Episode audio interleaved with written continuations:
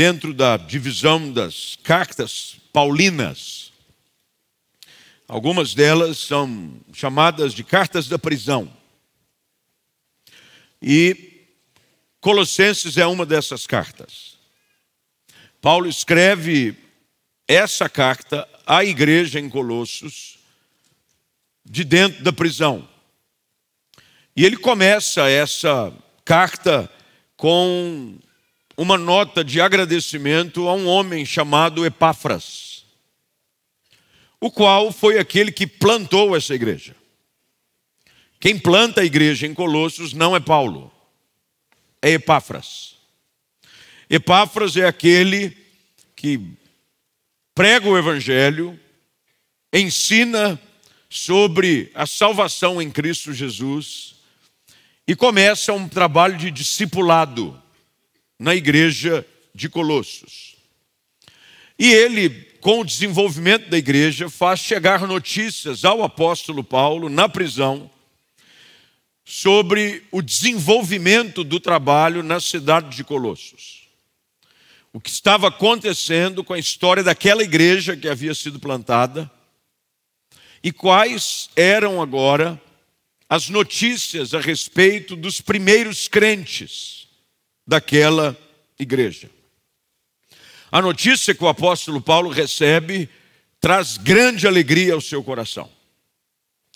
Ele fica tão alegre que ele começa a fazer orações de ação de graças ao Senhor, por ter ouvido notícias tão boas a respeito do trabalho que estava sendo realizado em Colossos.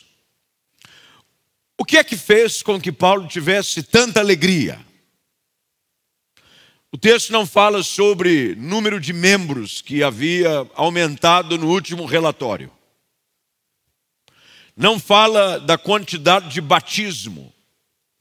Tudo isso é importante, bom, claro. A igreja precisa crescer. E a igreja cresce principalmente através do batismo. O berçário da igreja, a sua sala de pacto, é o batismo. Você batiza e a pessoa é nova criatura, ela nasceu de novo, é a sua profissão pública de Jesus Cristo ser seu Senhor e Salvador. Também não era notícias de expansão da obra. Olha, Paulo, em Colossos nós conseguimos agora um espaço maior. Nós conseguimos agora um salão maior, até porque não era comum esse tipo de ajuntamento naquela época. As pessoas se reuniam de casa em casa, em lugares públicos, nas praças. Normalmente a igreja se reunia assim. Bem, se não eram essas coisas que traziam alegria ao coração do apóstolo Paulo, não que elas não tragam alegria ao coração de qualquer pessoa que está à frente de um trabalho, Quais eram as notícias que trouxeram tanta alegria ao apóstolo Paulo, que o fizeram escrever essas palavras, as quais ele próprio faz questão de identificar e ressaltar como características de uma igreja saudável encontrada na cidade de Colosso. A expansão do evangelho, o crescimento das igrejas se tornou um fenômeno presente principalmente no Brasil. Há algumas nações no mundo onde, infelizmente, há um declínio assustador de crescimento da igreja. A Europa, por exemplo, que certo momento da história foi o berço de avivamentos, de crescimento, de grandes movimentos espirituais, hoje sofre já há algum tempo um declínio assustador. Não se vê mais igrejas, crentes e o avanço eh, do trabalho da obra em países, por exemplo, como Inglaterra. Inglaterra, algumas das igrejas conhecidas e famosas, hoje o seu espaço foi transformado em pubs, que nada mais é do que um bar. Lugares aonde grandes homens de Deus, pregadores, falavam com poder e autoridade no Espírito e multidões chegavam para ouvir o Evangelho, hoje sequer tem uma placa do lado de fora que faz menção ao que aconteceu. Países como Holanda, aonde um grande movimento de avivamento e crescimento da igreja no passado ocorreu hoje, igrejas sequer existem, e se existem, se transformaram em museus. Qual é a característica de uma igreja que prevalece? Quais são as características de uma igreja saudável? De algo que permanece através do tempo e que precisa ser cultivado para que não sofra a deterioração do tempo que infelizmente atingiu lugares como esses que eu citei. Paulo identifica e ele ressalta nessas palavras aos crentes de Colossenses, talvez querendo fazê-los entender quão importante essas marcas eram, para que eles pudessem nutri-las, investir em cada uma delas, para que elas continuassem presentes e crescentes naquela cidade. Essas três marcas, que eu posso hoje chamar de três pilares de sustentação de uma igreja saudável, precisam cada vez mais estar presentes nos nossos dias também. Nós hoje, como igreja, num domingo como esse, num domingo diferente, de recepção de novos membros, de batismo, é importante voltarmos os nossos olhos para a palavra de Deus e entendermos o que é que faz de uma igreja uma igreja saudável, uma igreja de verdade, uma igreja que tem como característica marcas que vão fazer com que as pessoas percebam de que ela é a igreja do Senhor Jesus Cristo. Primeira delas, eu vou procurar ser sucinto, direto, extremamente didático nessa manhã, e é importante que você mantenha a sua Bíblia aberta, com algum tipo de forma de anotação, sublinhar no texto, porque eu só vou ajudá-lo a identificar no texto essas palavras que o apóstolo Paulo escreve à igreja. A primeira característica da igreja, você vai encontrá-la logo no verso de número 4. Vamos ler o verso 3 também para entender o contexto. Quando Paulo diz: Damos sempre graças a Deus, Pai de nosso Senhor Jesus Cristo, quando oramos por vocês. Veja, Paulo está agradecendo ao Senhor, ele está grato a Deus pelo trabalho e pela vida da igreja em Colossos.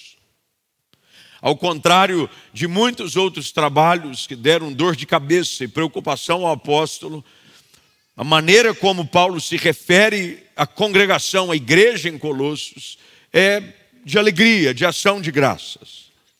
E a primeira coisa que o apóstolo Paulo fala é: desde que ouvimos da fé que vocês têm em Cristo Jesus desde que ouvimos da fé que vocês têm em Cristo Jesus.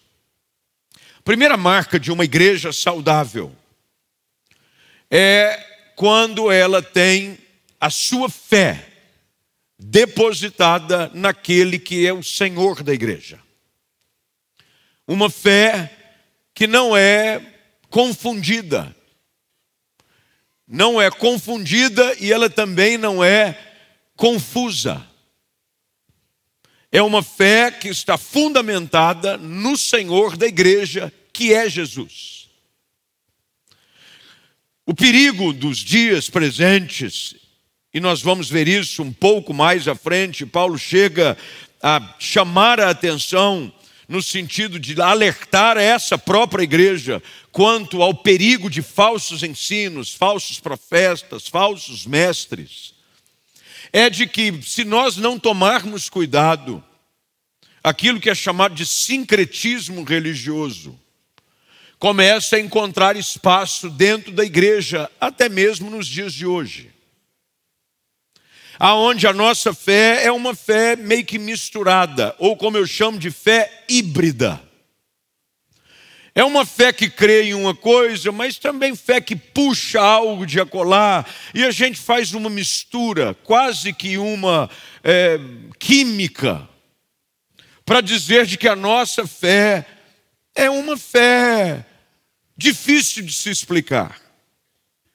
Paulo faz questão de dizer de que a característica maior de uma igreja saudável é de que ela tem a sua fé única e exclusivamente em Jesus Cristo. Como nós cantamos em hinos antigamente, e um dos, dos, hinos que cantávamos, e cantamos dois lindos hinos hoje de manhã, mas um deles dizia: Em nada ponho a minha fé, senão na graça de Jesus, no sacrifício redentor, no sangue do meu Salvador. A minha fé e o meu amor estão firmados no Senhor. Uma fé que está fundamentada em Jesus. Não é Jesus e mais alguma coisa, é só Jesus. Não é mais alguma coisa e Jesus. É apenas Jesus. Ele é a pedra angular, a pedra de esquina, na qual a igreja é estabelecida.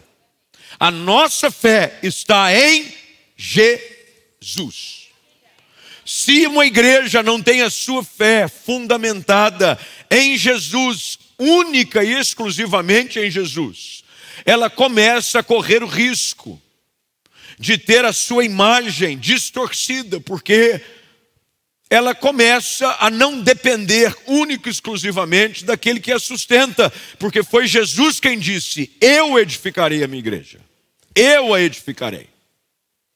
Portanto, a nossa fé, a fé de uma igreja saudável, é uma fé que crê em Jesus Cristo, na Sua obra redentora, no sangue derramado no Calvário, no perdão dos nossos pecados. E se não houver nenhuma outra coisa mais, dentro de liturgias, dentro de metodologias, dentro de formas de ser igreja, isso é o fundamental, isso basta. Quando a igreja começa a se espalhar, eu estou aqui agora voltando ao início do livro de Atos dos Apóstolos. Quando não havia ainda sequer o um entendimento mais profundo da doutrina da salvação, sobre como a igreja deveria estabelecer a sua forma de culto. Aquilo que nós chamamos de eclesiologia, que é o estudo da igreja, não havia sequer se desenvolvido. Jesus é assunto aos céus, ele derrama sobre o povo, os primeiros discípulos, poder do Espírito, e ele se põe a pregar. E eles pregando através do poder do Espírito, pessoas são salvas, batizadas, e o Senhor vai acrescentando, e de repente aquela multidão de pessoas se ajunta, mas você vai ver de que aquilo que a sustentava era a sua fé em Jesus Cristo. Quando eles começam a ser perseguidos, Atos capítulo 8, Filipe vai para a região de Samaria, e a Bíblia diz que ele anuncia nada além do que Cristo. Porque o que sustenta uma igreja é a sua fé em Jesus. Não é a fé em pessoas, não é a fé na instituição, não é a fé no seu programa, não é a fé nos seus projetos, é a fé em Jesus Cristo. Eu fico vendo relatos de pessoas que moram em países onde não há estrutura suficiente, até mesmo por conta da perseguição que existe contra a igreja do Senhor Jesus. Em países como China, em todos os outros lugares aonde assistimos de forma assustadora, alguns meses atrás, que a igreja havia sido proibida pelo Estado e estavam sendo demolidas. Tiraram um alvará que o governo tinha dado para que eles pudessem reunir-se publicamente. Disseram: não, acabou, derruba a igreja, é, põe no chão as paredes. Mas um dos relatos dos pastores daquela região foi claro ao dizer de que isso não impediu de que nós continuássemos a ser a igreja do Deus vivo. Porque a nossa fé não está no prédio, não está no, no, na programação, a nossa fé está em Jesus. E Jesus disse que onde estiverem dois ou três reunidos no nome dEle, Ele ali estaria presente. Uma igreja saudável é uma igreja que está fundamentada na sua fé em Jesus. Sem fé é impossível agradar a Deus. A nossa fé como igreja precisa ser cada vez mais alicerçada e fundamentada na pessoa de Jesus Cristo. Nós precisamos, como povo de Deus, como nazarenos, como INCC com as suas extensões, cada vez mais proclamar pelas ruas da cidade em quem nós temos crido, quem é o nosso Senhor, quem nos resgatou, quem nos redimiu, não foi por obras, porque ninguém deve se gloriar por isso, é pela graça mediante a fé. Essa é a marca da igreja. Não é o que eu faço ou o que eu deixo de fazer. A salvação não é por meritocracia, é pela graça de Deus. Mediante a fé, eu criei que Jesus foi ao Calvário como Cordeiro de Deus e entregou a sua vida derramou o seu sangue, perdoou os meus pecados, me fez nova criatura, e eu agora sou cidadão do reino dos céus, e um dia ele voltará para me buscar, juntamente com a sua igreja, uma igreja saudável crê que a sua fé está alicerçada em Jesus. Em Jesus. Em Jesus. As portas do inferno não prevalecerão contra a igreja de Jesus. Há algumas igrejas por aí em que a porta do inferno prevalece, porque ela não é de Jesus, ela é dos homens. Ela está debaixo de governo de homens. A igreja saudável é uma igreja cuja sua fé está alicerçada em Jesus. Jesus. Eu sei em quem eu tenho crido, o apóstolo Paulo disse. Eu sei em quem eu tenho crido. E eu estou certo de que Ele é poderoso para guardar o meu tesouro até o dia final. Ele está falando de Jesus, eu sei em quem eu tenho crido. Eu creio em Jesus Cristo. Em quem você tem depositado a sua fé. Uma igreja saudável é uma igreja que tem como característica uma fé cristocêntrica. Cristo é o centro de todas as coisas. Ele é o cabeça da igreja. Tudo é para a glória dele. Tudo é para exaltar o nome dele. Convém que ele cresça e que nós diminuamos cada vez mais. É para a glória de Jesus. Uma igreja saudável tem como mensagem uma fé em Jesus. Jesus. É por causa de Jesus, tudo que fazemos é por Jesus, pregamos para a glória de Jesus, anunciamos o Evangelho por causa de Jesus, porque um dia nós nos apresentaremos diante do trono do Senhor Jesus, nós estaremos diante daquele que nos comprou com alto preço estaremos diante do Rei dos Reis, do Senhor dos Senhores, daquele o qual a nossa fé está firmada. Segunda coisa que o apóstolo Paulo chama a atenção dessa igreja, ainda no verso 4, ele diz: Olha, desde que ouvimos da fé que vocês têm em Cristo Jesus, mas agora ele fala sobre uma outra característica de uma igreja saudável, ele diz: do amor que vocês têm por todos os santos. Uma igreja saudável, uma igreja de verdade, precisa ter como característica evidente o amor. Igreja precisa ser uma igreja amorosa. Agora veja o que o texto nos diz. De que este amor ele era acima de tudo evidenciado entre eles, por todos os santos. Ele não está aqui falando sobre idolatria, até porque você vai ver que começa a carta com uma saudação do apóstolo Paulo aos santos e fiéis irmãos em Cristo que estão em Colossos. Então, o que Paulo está dizendo? Ele está saudando os crentes que têm a sua fé fundamentada em Jesus e, por consequência, são chamados de santos, irmãos. Paulo está dizendo, a característica de uma igreja saudável, esse segundo pé para esse tripé de sustentação, é o amor. Lembre-se do que Jesus disse, está em João capítulo 13, verso de número 35. Nisto todos conhecerão que vocês são os meus discípulos, se tiverem amor uns aos outros. A característica da igreja verdadeira é uma igreja amorosa. Uma igreja amorosa. Uma igreja que o amor ele é representado pela preocupação mútua. Quando você lê, e não tem como você analisar a saúde da igreja sem ver na maneira como ela nasce.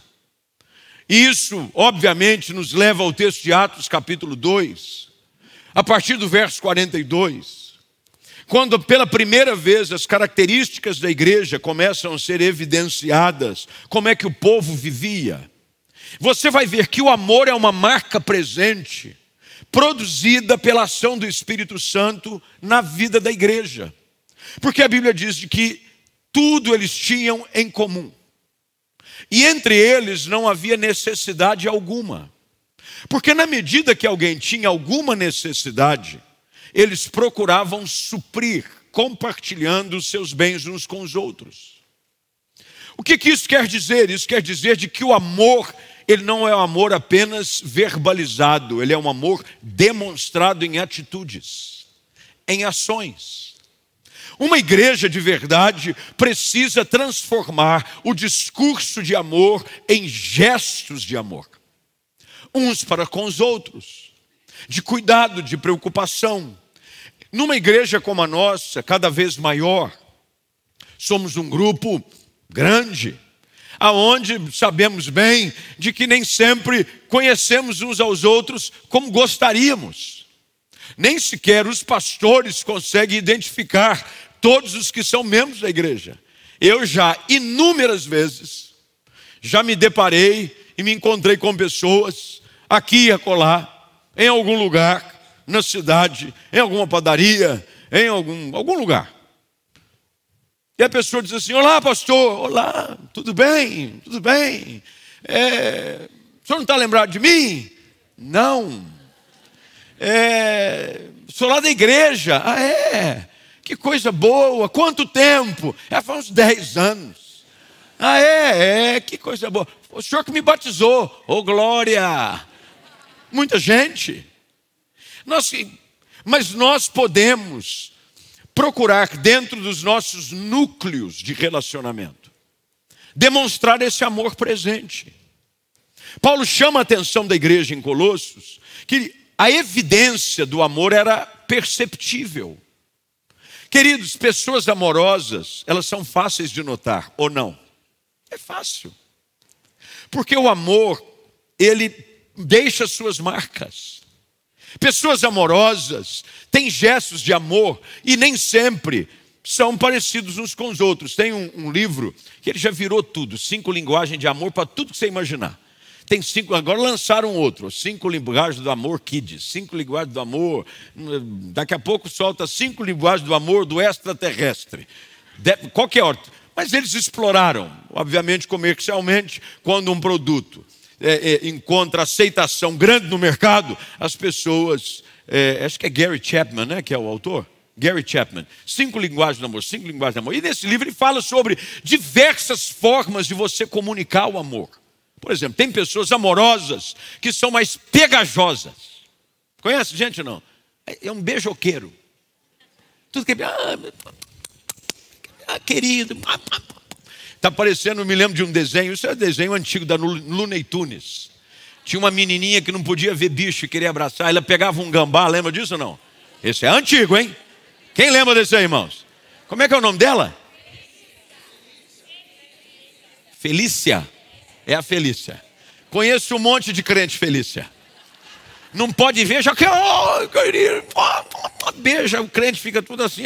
Amém, irmão, Pai do Senhor. E, conhece gente assim ou não? Amoroso. Amoroso assim, nível hard. No toque. No...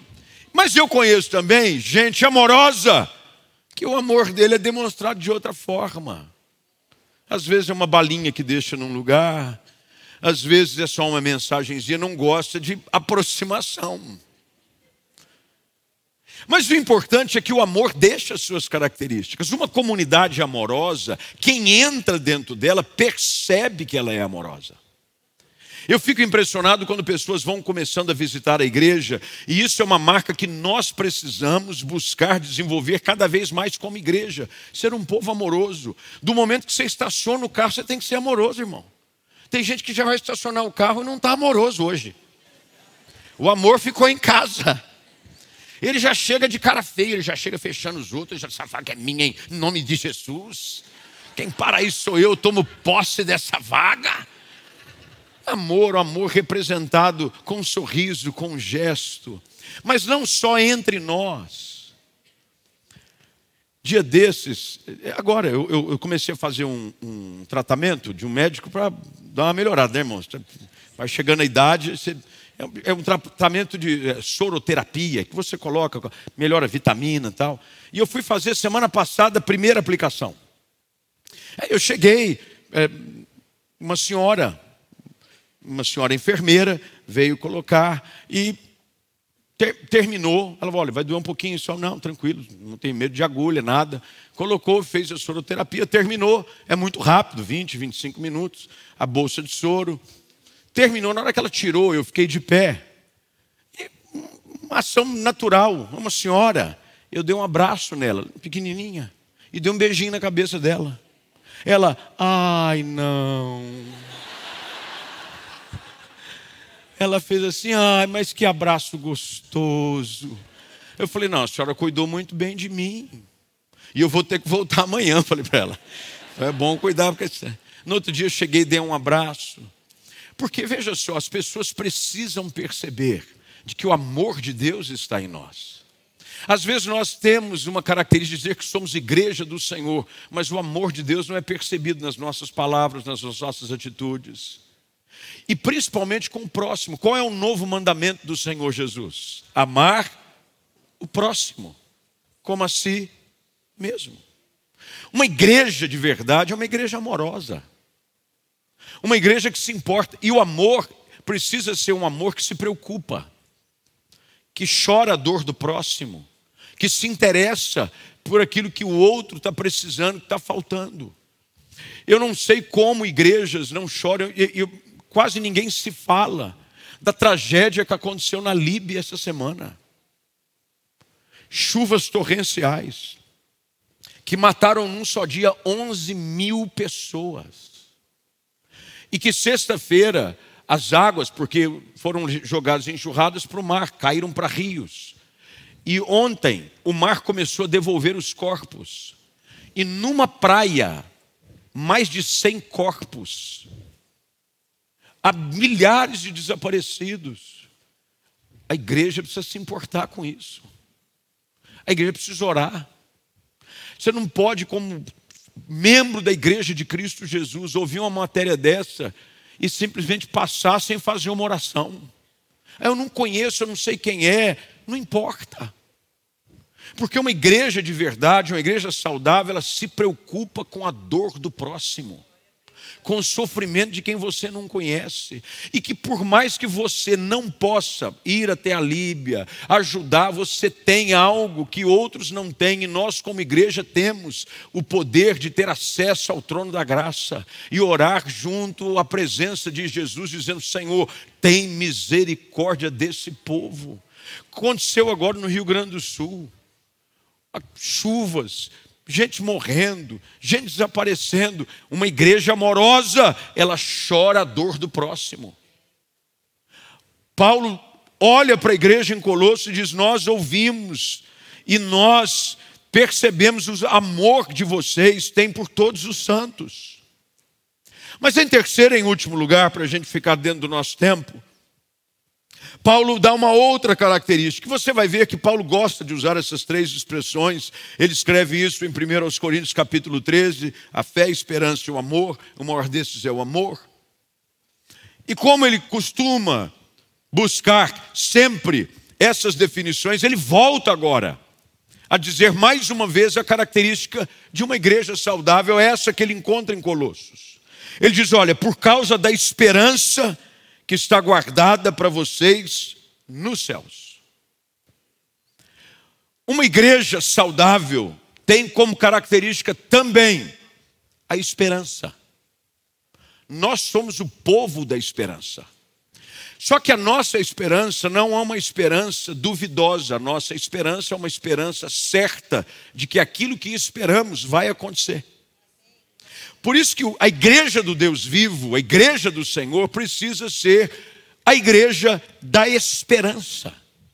Não é à toa que nós, quando começamos o trabalho, esse ano faz 15 anos, que começamos a extensão da comunidade da esperança. Porque nós somos o povo da esperança.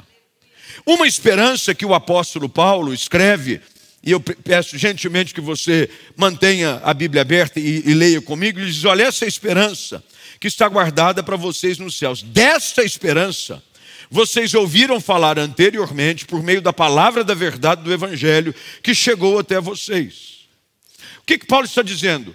O Evangelho produz no coração da igreja a esperança, mas não é a esperança de coisas transitórias e passageiras é a esperança da eternidade.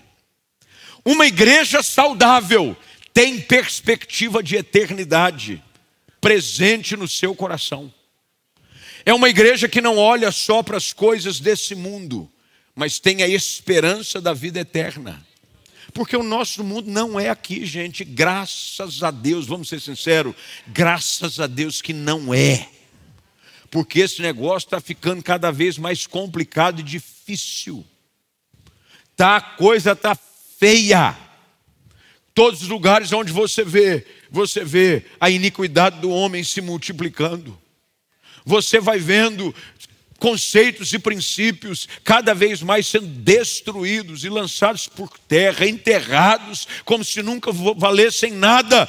A esperança da igreja de verdade está na Jerusalém celestial, é o céu. A igreja precisa manter viva no seu coração a perspectiva da esperança eterna. Você não pode só esperar uma porta que vai se abrir aqui, um emprego que vai acontecer acolá, e você achar que a tua vida espiritual se resume a isso. Isso não é problema, isso é bênção. Deus quer te abençoar, Deus quer abrir porta de emprego para você, mas tudo isso é consequência natural do teu relacionamento com Deus. Mas a tua esperança precisa ser colocada em algo maior. Uma igreja de verdade tem a esperança da eternidade. Igreja de verdade espera pelo céu. Espera pelo céu. Nós cremos na eternidade. Por isso que quando nós chegamos e lidamos com a finitude da vida nesse tempo, o crente de uma igreja de verdade não se desespera, porque ele sabe que a esperança dele não está nesse mundo. E Paulo faz questão de, ao escrever aos Coríntios, deixar isso claro ao dizer: se a tua esperança em Cristo se resume apenas a essa vida, você é o mais miserável de todos os homens. Você é infeliz.